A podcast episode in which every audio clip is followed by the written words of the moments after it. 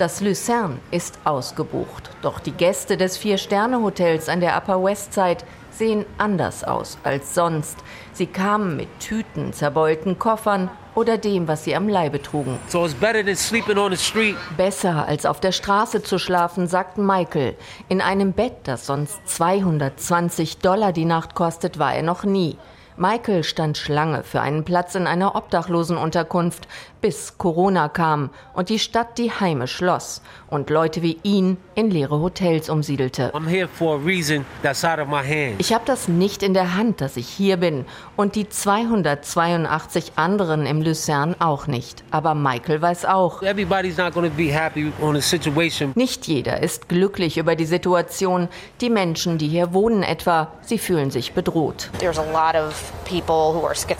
Unter ihnen sind viele psychisch Kranke. Sie laufen da draußen rum, sind gewaltbereit. Das berührt hier die Lebensqualität. Ich beobachte offenen Drogenkonsum. In den Hauseingängen liegen Nadeln und Flaschen. Das kann ich nicht akzeptieren. Dabei gehört das Viertel am Central Park zu den liberalsten der Stadt. Intellektuelle, Künstler, Nobelpreisträger, keiner wählt hier Trump. Sie feiern Blockfeste, kämpfen für Black Lives Matter. Kein Hundehalter lässt etwas auf dem Gehweg liegen. Ich würde mich als sehr liberal bezeichnen. Ich mache Freiwilligenarbeit. Ich spende. Ich sorge mich um Menschen. Aber das hier geht zu weit. Wenn ich abends meinen Hund ausführe, fürchte ich mich. Ich habe mir schon Pfefferspray gekauft. Sofort gab es eine neue Facebook-Gruppe.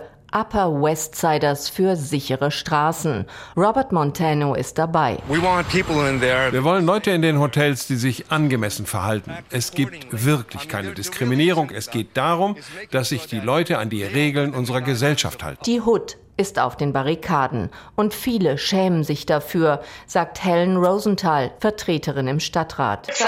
Das ist unglaublich. Es gibt keinen Grund, Armut zu kriminalisieren oder rassistisch zu werden, nur weil es jetzt ein paar schwarzhäutige Menschen gibt, die vorher nicht da waren. 13.000 Obdachlose hat die Stadt in leeren New Yorker Touristenherbergen untergebracht. Das Programm rettet auch viele Hotels vor dem Corona-Bankrott. Everybody's not here that's crazy and drugged out. Nicht jeder hier ist verrückt und auf Droge, sagt Michael. Viele gehen täglich zur Arbeit. So wie Saul Solomon.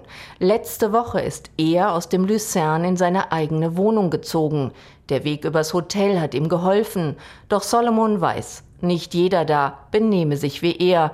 Kein Wunder, dass die Leute reden. Es ist egal, wenn die Leute glauben, wir richten über sie, weil sie obdachlos sind. Tun wir nicht. Du kannst nicht immer sagen, die Reichen sind die Schlimmen. Nein, du musst es benennen. Der Typ pinkelt auf die Straße. Oder er klaut jemandem das Portemonnaie. Das ist inakzeptabel. It just.